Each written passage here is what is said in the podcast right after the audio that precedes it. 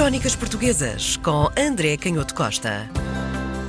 Mais uma semana para as nossas crónicas. André Canhoto Costa já aqui está, prontíssimo hoje, não para falar de figura histórica ou um historiador puro e cru, mas sim de alguém que no início do século XX tinha bastante tempo para se debruçar sobre história. Exatamente, hum. exatamente. Eh, vamos falar de um livro que hum. são quatro volumes, embora nós vamos sobretudo falar do, do volume 1, eh, de um senhor chamado Gustavo de Matos Sequeira, que apesar de não ser um historiador eh, profissional, até porque nessa altura a história ainda estava a dar os primeiros, os primeiros passos em termos de curso profissional, mas havia historiadores um, ehm, uh, eh, mais ligados à, à universidade uh, e de facto este Gustavo de Matos Chequeira escreveu um livro chamado Depois do Terremoto, Subsídios para a História dos Bairros Ocidentais de Lisboa e este livro tem a particularidade de ser uma, um, no fundo, um apanhado, ele conta essa história no prefácio, ser um apanhado das suas próprias pesquisas, que até nasceu de uma forma eh, quase casual. Ele diz que encontrou uns papéis velhos numa arrecadação e começou a estudar as origens da casa onde ele, Gustavo Matos Esqueira, tinha nascido.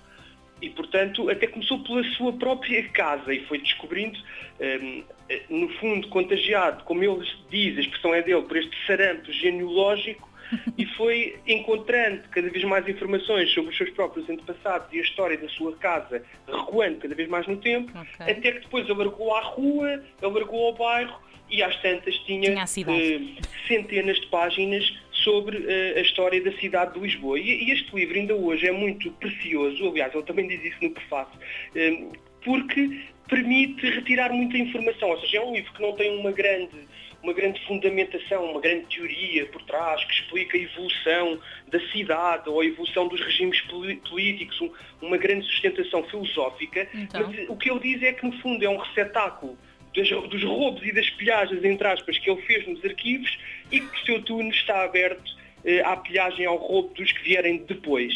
E de facto eh, a informação passível de ser roubada okay. é muita, porque ele conta muitas histórias sobre a, a cidade e conta, e conta as histórias com um rigor documental e às vezes até bibliográfico, ou seja, citando os livros que já falaram sobre o assunto eh, com, com, com muita profundidade, portanto não se pense que isto é um livro um, sem rigor, um pouco feito ao acaso. Se em termos temáticos ele vai deambulando pela cidade, do ponto de vista das histórias, um, do rigor com que as histórias são descritas, dos documentos e todos os pormenores, hum. o livro tem mesmo muita qualidade.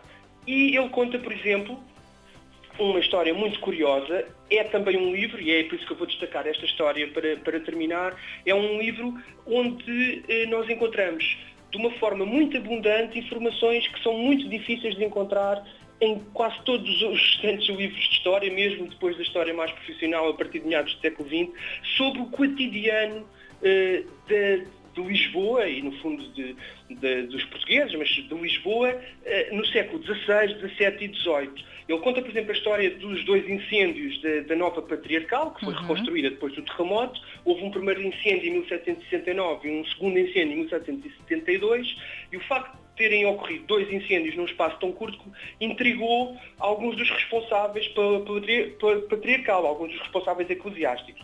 E descobriram a certa altura, em 1772, no segundo incêndio, que as, as, as, franjas e outras guarnições de ouro, as franjas dos paramentos, das toalhas de altar, etc., uhum. que eram, estamos a falar de uma grande quantidade de, de tecidos e, portanto, de ouro, que era de facto ouro mesmo, com uhum. muito valor, tinham sido substituídas por falsas, portanto, por tecidos, por franjeados falsos. Então desconfiaram do armador, que era a pessoa responsável por esse por, pela manutenção de todo esse material que era muito significativo, que era utilizado para ornamentar as igrejas em dias de festa. Acontece que o armador, o armador tinha fugido, não estava em Lisboa e, portanto, as, as suspeitas aumentaram ainda mais. Ele depois foi capturado em Faro e acabou por confessar que tinha de facto sido ele a deitar fogo pelas duas vezes à nova patriarcal para esconder as provas dos roubos que tinha feito desses, dos paramentos e das armações de, de roubo em ouro, não é?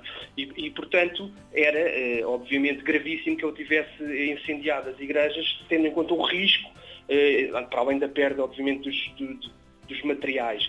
E depois ele acabou por ser condenado de forma bastante cruel, como era típico nessa altura, acabou por ser condenado à morte, a ser arrastado por um cavalo e açoitado, e depois queimado vivo, que foi de facto o que, o que aconteceu, e o Gustavo Matos Sequeira termina com uma nota de humor um pouco negro a dizer que do incendiário ficou essa duradoura memória da sua execução.